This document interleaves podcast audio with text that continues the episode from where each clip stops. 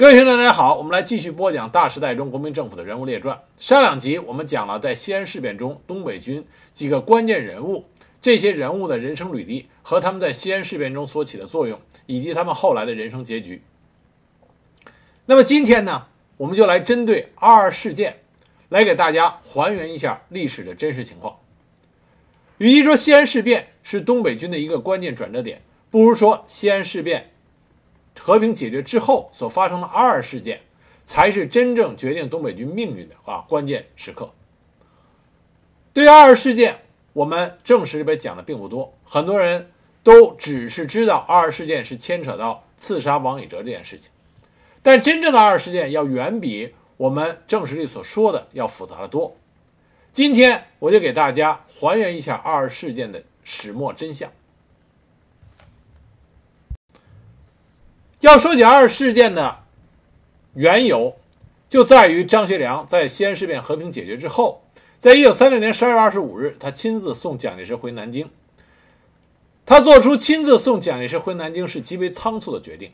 从这点上，我说张学良不不能啊，不能称之为一个称职的集团领袖。在这点上的说来说，张学良要比他父亲张作霖差得太远。因为走的匆忙，而且决定是相对的极为草率，因此张学良在走之前只是匆忙的写了一张便条交给了赵四，并且嘱咐他在他走以后把这个便条交给于学忠和王以哲。那么这张便条上写的是什么呢？写的是于学忠、王以吉由杨虎臣代理西北委员会事务，离陕之际万一发生变故。东北军各军师长听从杨虎臣和于学忠指挥，此谕张学良。在这么一个短短的便条里边，有两处是错字，他把王以哲的“哲”写成了“吉”，把杨虎城的“城”写成了“臣”。由此可见，张学良写这个便条的时候是极为仓促。那么回到南京之后，蒋介石马上变了脸，扣留了张学良，并且公开审判他，由南京高等军事法庭判处了张学良十年徒刑。紧接着又请求释放张学良，交给军事委员会严加管束。与此同时，蒋介石调集中央军分路向西安进发。这种突然的变故使得杨虎城没了主意，因为杨虎城根本控制不了东北军，他只能向中共的周恩来请教。周恩来就给出建议说，蒋介石的意图在于武力的威慑，逼迫东北军和十七路军就范，这时候不能示弱。应有严正之表示，并辅之以军事上的部署。因为中共和蒋介石打交道打了很多年，知道如何应对蒋介石的压迫。杨虎城就欣然采纳了周恩来的建议，在一九三七年一月五日发出了通电，谴责蒋介石出尔反尔，违背在西安时的承诺，扣押了张学良，调兵遣将，准备发动内战。同时下令东北军与十七路军在中央军的挺进路线进行布防，严阵以待。经过中共中央的同意，周恩来也把红军的两个军团并一个军开入关中，协同东北军和十七路军防御中央军的进攻。这样，东北军、十七路军和红军就形成了三位一体。蒋介石在一月九日派人到西安，提出和平解决的甲乙两个方案。甲案：东北军调往甘肃，十七军不动，仍归杨虎城指挥；红军回师陕北，中央军进驻到潼关至宝鸡铁路沿线各啊沿线各县。乙案，东北军调往河南、安徽，十七路军调去甘肃，红军回师陕北，中央军进驻潼关和宝鸡铁路沿线各县。这两个方案都没有提到西安三方所要求的释放张学良的要求。那么杨虎城和东北军的高级将领反复商量，相比甲案稍有利，决定接受甲案，但是东北军中的少壮派军官坚决反对。这些人都是张学良一手提拔的营团级的军官，对张学良怀有很深的感情，主张跟中央军决一死战，救张学良脱险。对南京的两个方案都拒绝接受。那么少壮派的代表就是我们前面提到的孙明九、苗建秋、应德田，以及炮兵团团长刘佩伟等人。一月二十七日晚上，东北军的少壮派二十多名军官来到周恩来下榻的地方请愿。少壮派表示，张学良不回来。东北军就失去了中心，一定要把张少帅救回来，才能谈退兵的事。周恩来呢，首先表示理解他们的心情，然后耐心的进入进行劝说，说我们共产党与蒋介石也有血海深仇，我们不会忘记；我们共产党与张副司令的关系，我们也不会忘记。我们也愿意把张副司令救出来，但是现在这种局面很容易引起战争，也不符合副司令当初发动西安事变的愿望。一旦与中央军开战，蒋介石就更不会放汉卿回来了。而且，如果东北军自己内部闹起来，对东北军的前途、对国家的前途、对副司令的前途都是绝无好处。那么，现在网上有些传言，就说西安事变中，中共完全是为了自己利益来着想。但是我们要强调一点，周恩来他在那个大时代中，他的人格魅力是无人能及的。我们上面所说到张呃周恩来在这些少壮派军官面前所说的这些话，不能说是周恩来他虚情假意，而是符合当时中共的利益的。中共共产党当时是希望张学良回来的，而对于毛泽东、周恩来这些有着深知灼见的那个大时代的卓越人物，他们也清楚的知道，如果一旦开战，张学良就不可能被放回来，这样对东北军不利。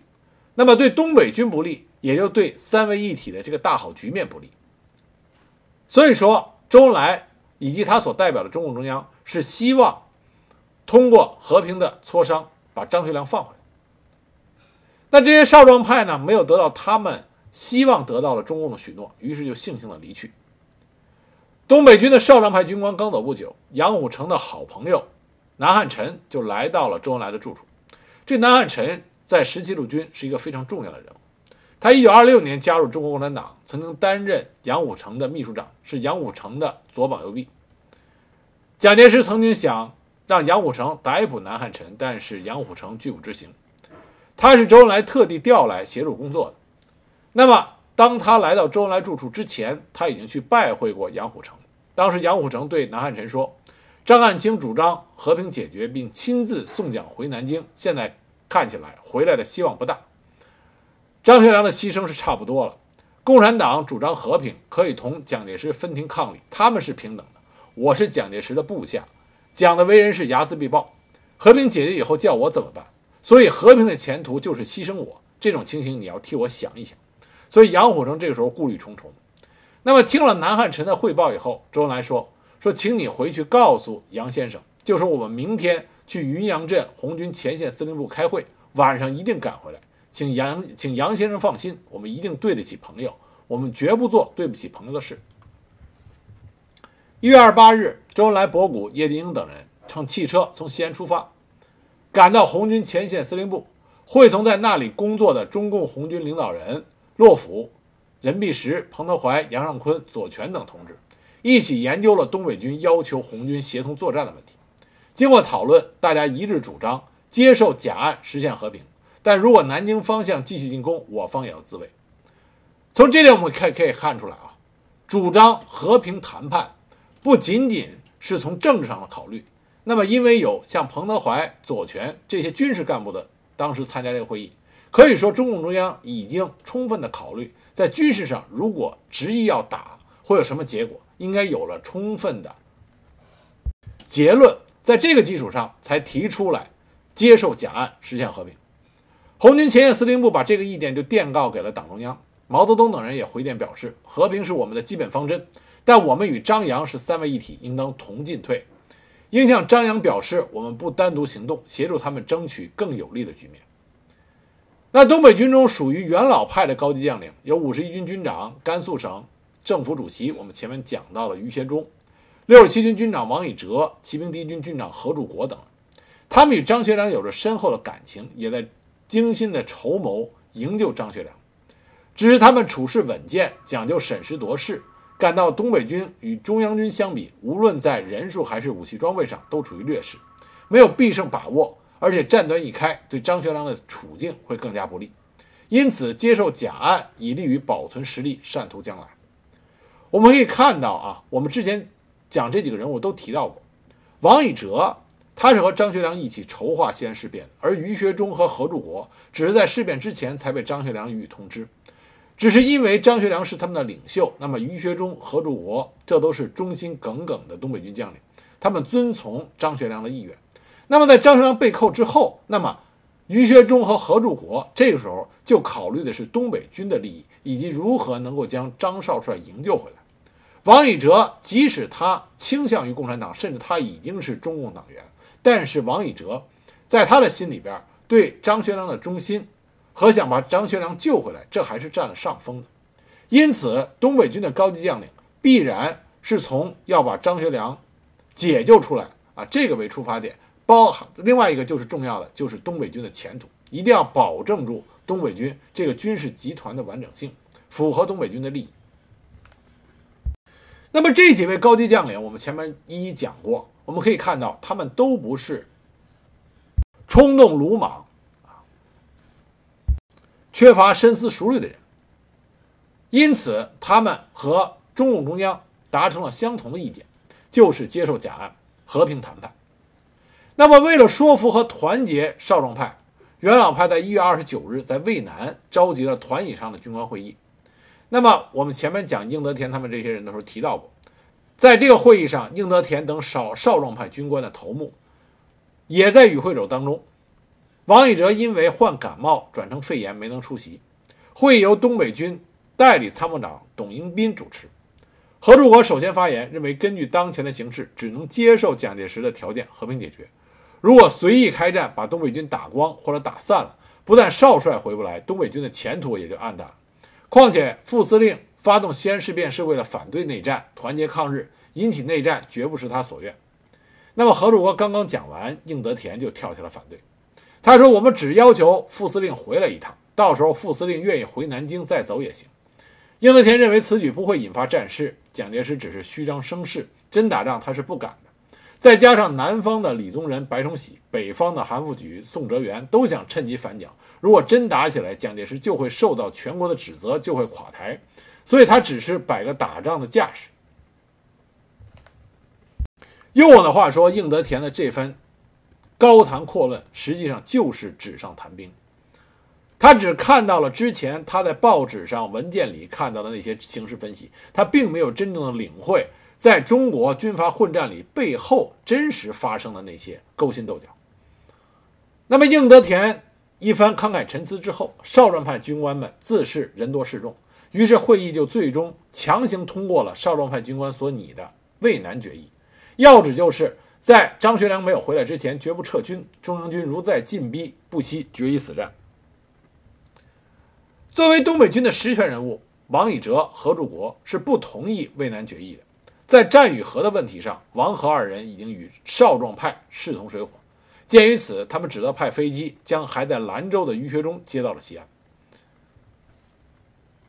因为于学忠是张学良啊，这已经不是第一次张学良将东北军托付给于学忠了。正是因为上一次在热河抗战失利的时候，张学良被迫下野去欧洲考察期间，把部队交给了于学忠，于学忠不辱使命，把东北军保存的非常完整。因此，张学良对他极为信任，而且于学忠在东北军中的声望也很高，都知道张学良对他的评价，说于学忠忠诚可靠。既然于学忠是张学良指定的负责人，在这个战和不定的档口，自然请他来西安主持大局。一月三十一号，于学忠到达西安，啊，我们注意这个时间点是一月三十一号，这距离二二事件已经没有几天了。当时少壮派军官就围着他声泪俱下，要他负起执行渭南决议的责任。杨虎城则在当天晚上召集西安的三方首脑，在王以哲家举行最高会议，以统一各方对南京方面的态度。参加者有杨虎城、周恩来、于学忠、王以哲、何柱国、应德田、何敬华列席。东北三剑客，东北军三剑客少壮派代表里边就是应德田啊，当时在场。会议开始之前，应德田坐在王以哲的床边，因为王以哲当时病重。王以哲希望再度能够说服应德田，因为应德田是少壮派啊出谋划策的那一个人。王以哲当时很温和的跟应德田说：“说树银啊，这是应德田的号。说树银，你不用害怕，副司令不回来也不要紧。东北军军事上有我，政治上有你，你怕什么？”本来王以哲这句话呢是给应德田戴帽子啊，意思上东北军的整个的政治面貌都是靠你来主持的。用我们解放军这边的话说啊，用我们红军这边话说就是，军事主官是我，那么政委是你啊，你怕什么？按理说这是王以哲把应德田的位置抬得很高，但是应德田这个人当时他不认为王以哲是想说服他一起营救张学良，他反而认为王以哲是想独揽东北军的军事指挥权。王以哲万万没有想到，他的这句劝说之言，却让应德田对他起了杀心。会议开始之后，经过长时间的沉默，于学于学忠当时就说话说：“我从兰州来，不了解整个局势，到这里之后才知道东北军内部有人主张不撤兵，坚决要求副司令回来；有的主张先撤兵，以后再慢慢营救副司令。我觉得坚持要求副司令回来，可能引起战争。万一引起战争，对副司令、对东北军、对三方都不好。应该按照顶方啊，这是王以哲的字和柱国的意见，先撤兵，然后再慢慢营救副司令回来。”何柱国当即就表示同意王以哲和于学忠的意见。显而易见，王以哲和何柱国等人认为现阶段不能打，这绝不是不管少帅死活，而正是为了救少帅。那么根据历史的回眸，也可以看出来，王以哲、何柱国、于学忠他们坚持这个意见是正确。那杨虎城看见东北军的三个实权人物都主和，就放弃了之前主战的想法。他说：“我们十七路军在整个兵谏过程中都是和东北军采取一致行动。既然现在你们愿意和，那我们就跟着走，听你们的，和平解决。”看见东北军和十七路军都主和，周恩来的心就踏实了。当然，周恩来就说：“说我们原来认为先撤兵，再设法营救张副司令的办法是对的。现在既然东北军与十七路军都愿意。”和平解决，我们当然赞同。现在既然达成了一致意见，希望能另行禁止，而且努力地说服各自部下精诚团结，一致对敌。不然的话，恐会另生枝节，发生意外。很可惜，周恩来的担忧一语成疾。几天之后，东北军的少壮军少壮派军官果然捅出了天大的娄子，就是二二事件。眼看着渭南决议就这样被王以哲和何柱国三言两语给推翻了。应德田、孙明九恨得咬牙切齿，大骂王以哲、何柱国出尔反尔，是张副司令的叛徒。二月一日晚，应德田和何敬华找到孙明九，三个人发泄一通以后，决定除掉王以哲和何柱国。第二天，就是二月二日一大早，东北军少壮派的十来个军官聚集到了孙明九和应德田家中，因为这两个人合住一个院子，商议如何除掉王以哲和何柱国。当时有人提出要将于学忠一起杀掉。但是他们一掂量，如果把于学忠杀了，靠他们几个人是不可能统帅整个东北军的。于是还是决定留下于学忠，推举他作为东北军的首领，逼迫他执行少壮派的方针。大家看到这里啊，听到这里就会发现，如果熟悉日本近现代军国史的，就会发现，实际上东北少壮派他们所进行的这个事情，和日本的少壮派军官所做的事情是非常类似的。刺杀计划已定，孙明九找来了卫队二营副营长商同昌负责具体执行。孙明九指示商同昌派第五连连长于文俊带领一个排的士兵刺杀王以哲，派第七连连长王协一带领一个排的士兵刺杀何柱国。那么于文俊带领一个排的士兵在王以哲的住宅缴了门口警卫的械，冲进院内。于文俊闯进王以哲的卧室以后说：“说军长，对不起你了。”这样毫无准备卧病在床的王以哲身中数弹，当场而亡，终年四十七岁。在同一时间，总部参谋处长徐芳、副官处长宋学礼、交通处长蒋斌诸人在不知所以中也都被枪杀。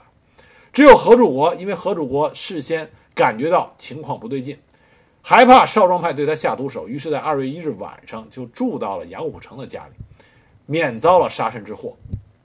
而杨虎城也曾经几次劝王以哲到他家避避风头，但是王以哲不相信少壮派这些人会真敢杀他，就谢绝了杨虎城的好意，结果就没有躲开这场悲剧的发生。王以哲被杀以后，杨虎城立即调兵遣将，在西安城内外加强警戒，保护何柱国等东北军将领的安全。那么，因为何柱国被杨虎城保了下来。后来在二二事件之后，为了感谢杨虎城的救命之恩，何柱国还特意打了一个银盾，上面刻着“再生之德”四个字，送给了杨虎城。刺杀王以哲的二二事件发生之后，一时之间，西安城内人心惶惶，谣言四起。潜伏在西安的军统特务和日本间谍也是恶意挑拨，说少壮派军官杀死王以哲是受了共产党的指使，要杀一批军长师长，赤化西安。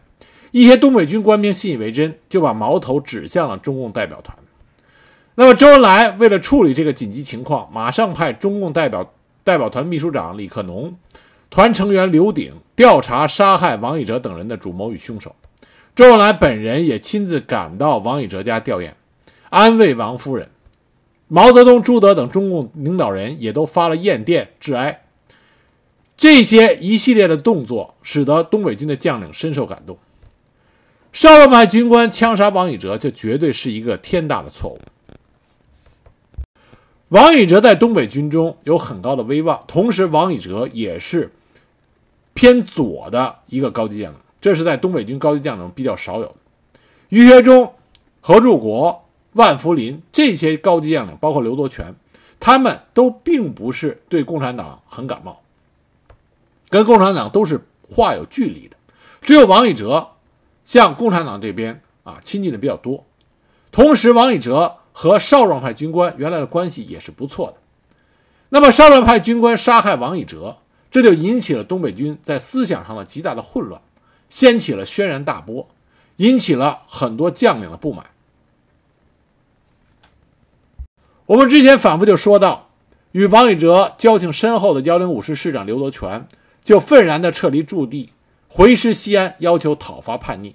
而驻守在渭南的五十七军军长缪成流。也调转枪口，打出了为王军长报仇的旗号。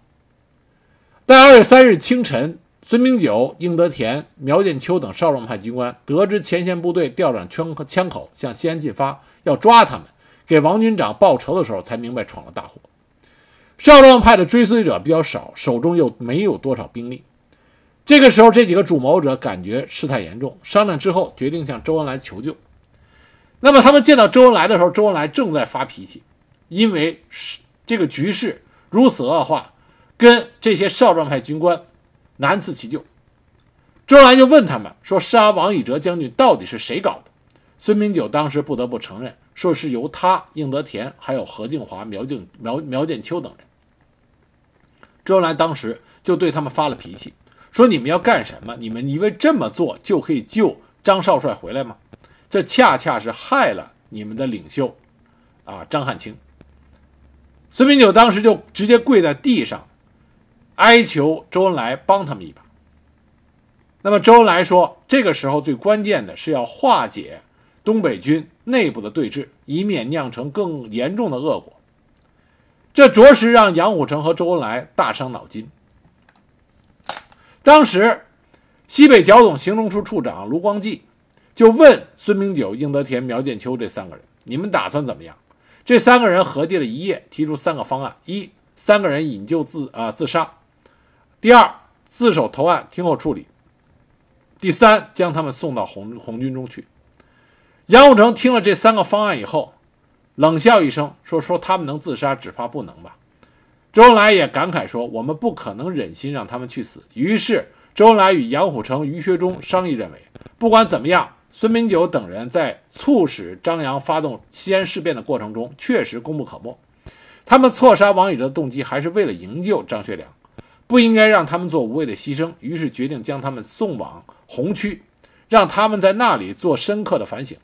在二月四日下午，周恩来命令刘鼎将二二事件的主谋者孙明九、应德田和苗建秋等人送到了红军云阳前线总部。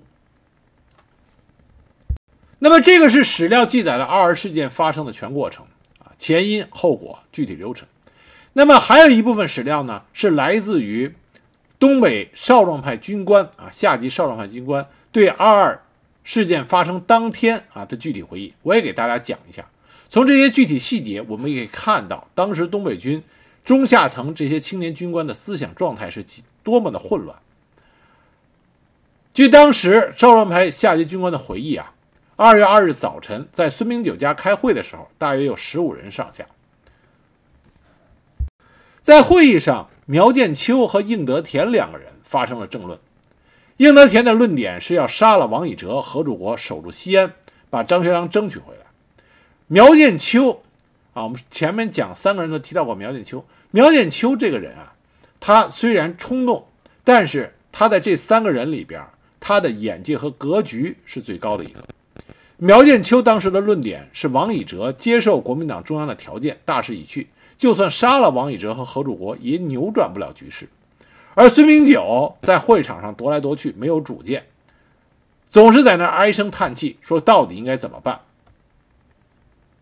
但是因为参加会议的少壮派军官，除了苗建秋一个人以外，全都同意杀王以哲和何柱国，守住西安，争取张学良回来。苗建秋不得已就收回了他的意见，服从大家的意见。在大家一致同意要杀了王以哲和何柱国以后，应德田又提议要连于学忠也一起杀掉，这样大家都不同意了，认为杀了于学忠就没有人能够指挥东北军了。那么，如果王以哲死了，谁来守西安？因为少壮派这些军官根本不得以服众。这时候，孙明九就提议说：“幺零五师师长刘多全跟副司令多年，副司令带来很好，我看可靠。”从这点上，我们就可以看出来啊，二二事件以后，真正亲自发兵要到西安去为王以哲报仇的，恰恰就是这个罗多刘多全啊。我们之前讲过的刘多全，这说明少壮派军官根本没有切实的。可行的啊，这个方案和判断力，啊，他们居然把希望放到了刘多全身上。那苗建秋呢，比较亲共，他指出来说，周恩来已经说红军部队已经开到了咸阳北山一带，我们同国民党军队打起来以后，红军是能够帮助我们。这些人完全没有意识到，他们所做的这个谋划，杀死王以哲，是不会得到红军，也不会得到东北军高层这些将领们的支持。这些人完全没有意识到，在执行刺杀王以哲将军的这个任务中啊，这些人的回忆里提到一点，就是王以哲将军家中有十条啊十条金条和三万三万八千元钱。这些士兵在执行刺杀的时候，居然把这笔钱给拿走了。由此可见，这些少壮派手下的军队军纪有多么差。在二月四号，孙明九听说刘多全派了军队闪开正面，让中央军开过来，并且要到西安来捉呃捉拿他和应德田、苗建秋。一听到这个消息，那么孙明九、应德田、苗建秋表现的极为不堪。在这些少壮派的中下级的军官的眼里边，孙明九、应德田、苗建苗建秋就等于弃他们而去，在没有通知他们的情况下，逃到了陕北红军的驻地去了。这些少壮派底层军官，他们在发生了二二事件，在西安事变结束以后很多年，他们在回头看二二事件的时候，他们做做出了从他们的角度的一些总结，我觉得是很有参考价值。首先，他们总结事件发生的诸多原因啊内因，他们说啊，第一，因为张学良在十二月二十五日送蒋介石去南京的时候，东北军还扣留着在。西安事变中俘虏的国民党高级将领陈诚、蒋鼎文、钱大钧等二十多人，如果蒋介石不放张学良回西安，这二十多人是可以做人质的。但是，东北军高层将领和杨虎城共产党所提出的这个和平解决方案里边，就提出要把这二十多个人要放回南京去，表达自己的诚意。那么，把他们放回南京，东北军的手中就没有再可以作为人质的重要人物了。这将使得以后的谈判处于不利的地位。少壮派军官觉得这样对释放张学良不利。第二，张学良送蒋介石到南京的以后，曾经让人给少壮派军官带话，说：“你们能坚持下去，你们有办法，我也有办法；你们不能坚持下去，你们完了，我也完了。”这句话的意思呢？东北军的高级将领和东北军的这些下级的少壮派军官理解上完全是啊不一样的。高层军官理解的意思就是要保存住东北军，保存住东北军的实力，这样才有了和蒋介石讨价还价的资本。那么少壮派军官理解的意思就是要守住西安，跟中央军硬扛。只要部队还在，还在和中央军打，那么张学良就有被放回来的希望。这就是老成执重和年轻激进在。对同样一句话，不同角度、有着完全相反的看法。这不仅仅在历史上多次出现，那么在现实生活中也会多次出现。东北军是一个封建性的军队，孙明九、应德田和这些少壮派的军官是张学良新提拔起来的一些所谓的少壮派。那么他们都是抗日同志会这个张学良自己建立的，忠于他，希望以后忠于他的一个模仿蒋介石复兴社的组织。那么应德田是这个同志会的书记，孙明九是行动部长。这些少壮派军官大多都是抗日同志会的成员。他们以是张学良的心腹，是张学良的贴身护卫而自居，认为没有人比他们更忠于张学良，没有人比他们更希望张学良回来，认为所有的那些高级将领都有自己的算盘，都不是为了张学良好。这种想法在当时极为普遍。第三点，因为东北人思乡心切。当时认为张学良被扣在南京，不能返回西安，就没有人能领着他们打回老家去。第四点，因为王以哲接受了国民党的条件，放弃了争取张学良回来的谈判前后，没有向大家做政治工作，没有说明为什么不必坚持争取，这样啊不必坚持就可以争取张学良个人回来的道理。但我们想想，首先从时间点上来说，王以哲接受国民党条件到他被刺杀时间很短。第二个。就算他当时和这些少壮派军官讲清楚，那么王以哲没有讲，周恩来已经讲过了。但是这些少壮派军官听吗？完全不听。那么还有一个原因啊，是在这些人的回忆录里提到的，就是十七路军，也就是杨虎城的部队。杨虎城的部队在战河摇摆的极为严重。那么作为十七路军的下层啊，这个军官，他提到了一个十啊在。东北军少壮派军官的回忆录里提到一个十七路军的一个姓王的旅长，这个姓王的旅长很有可能是之前我们讲过的王钦哉。他曾经到孙明九的家里讲过几句话，说张副司令没有回西安之前，剩我一个旅也守西安不撤，你们打算怎么办？撤退还是守西安？那这个姿态的表现的非常的激进啊！我都不是东北军的人，我都能为着你们的张副司令守在西安和中央军对抗，那么你们这些天天。叫嚣着要打回老家去，要和你们的张副司令站在一起的这些年啊东北军的年轻军官，你们难道要撤退吗？年轻人就怕被人用话激，那么这番讲话就使得少壮派军官彻底的爆发了。那在他们的回忆录里，他们认为二二事件的爆发，这个十七路军姓王的旅长的这番话起了火种的作用。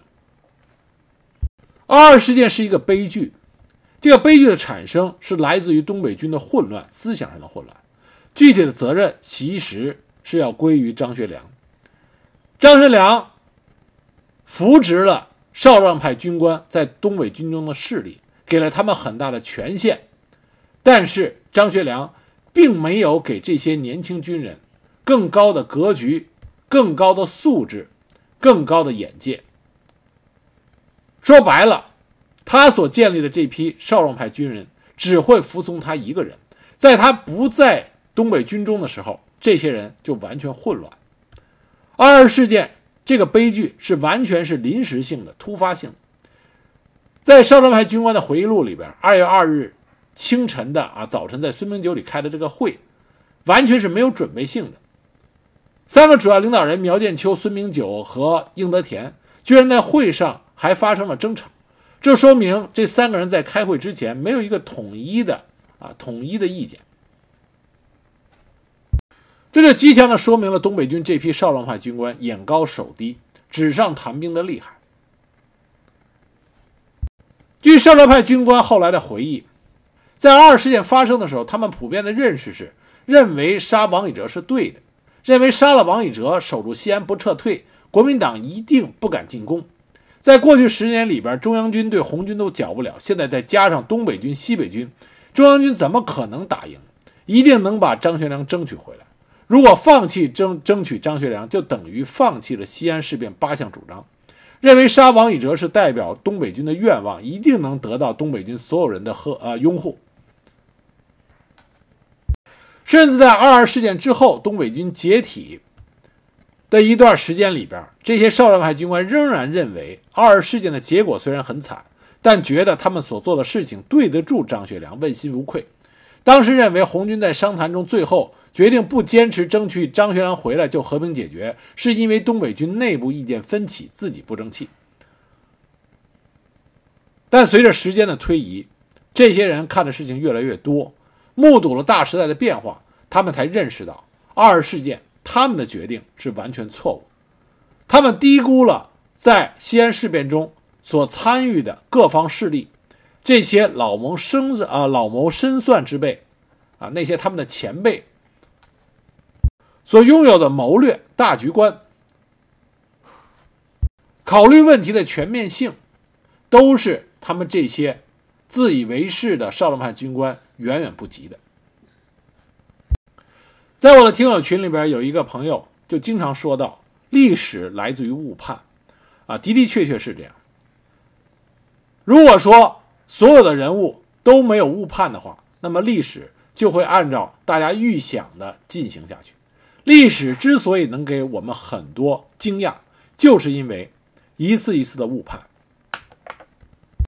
而东北军的少壮派军官在二二事件上就是进行了一次非常严重的误判，而这个误判的最后的恶果。就搭上了东北军这个曾经在中国军坛上赫赫有名的北方强军，在后来的命运逐渐衰败了下去。这是谁的责任呢？我认为，东北军衰败下去的责任，从个人来讲，是在于张学良，但是张学良他本人也没有办法阻挡。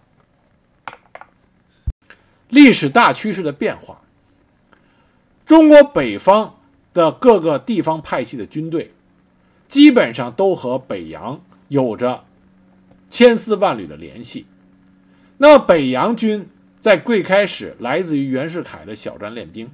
那么袁世凯小站练兵的时候，虽然手下人才济济，但是在练兵的过程中，袁世凯是坚持的保留了要让手下的军官对他个人效忠。啊最有名的就是小站练兵，他让士兵们喊啊，吃谁的饭？袁管保的饭，对吧？就是为了让手下的这些将领对他个人效忠。那么，要想让手下的将领对自己效忠，就要限制住手下将领的大局观、对时代的认识、对信仰主义的深刻思考。因为如果有这些的话，那么你手下的将领。就不会盲目的进行个人的忠心和个人的崇拜。袁世凯深谙此道，因此他在北洋练兵的时候，就给北洋军留下了一个限制个人的思维思考能力、盲目的对领袖忠心这么一个传统。这在北方军阀练兵里边啊，练兵还有将将的方式里边可以显而易见。那么有人说，蒋介石在训练国民政府的中央军的时候，啊，也是这么做的呀。他也是追求对领袖的忠心呢。这个不完全一样。蒋介石在要求黄埔生对他忠心的同时，并不是说对他这个领袖个人的忠心，而是说蒋介石在灌输这个概念的时候，对灌输忠诚概念的时候，蒋介石说的是，是因为我代表了三民主义，我代表了正统的国民政府，你们才对我忠心。也就是说，你们对我的忠心是来自于对革命事业、对三民主义的忠心，才反映到我个人身上。那么北洋军阀呢，是直接就对个人，中间没有任何的所谓主义或者说是政治主张的啊那么一个解释层。啊，这是北洋军和后来啊中央军、国民政府、南方革命军的一个很重大的区别。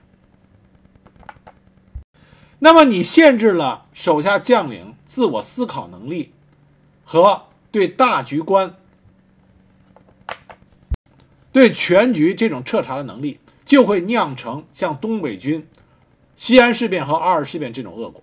一旦领袖失去，那么手下的这些将领就失去了对大局的掌控和明细，以致做出了错误的误判。而这才是东北军走向衰败的最根本原因。不仅仅是东北军，那么冯玉祥的西北军也是同样的情况。唯一情况好一点的北方强军就是晋军，因为阎锡山这个人接触新事物、改接受新思想的能力还是不错的，所以晋军相对来说好一些。那西北军和东北军就是被时代淘汰一个最典型的例子啊，这是我对东北军的一个看法。那么到今天这一集，我就讲完了东北军从土地革命时期到抗日战场啊，到解放战争中间他的这些将领人物的表现。从下一集开始，我就将大家的目光引向中国的大西南，就是在抗战中有着杰出表现的川军。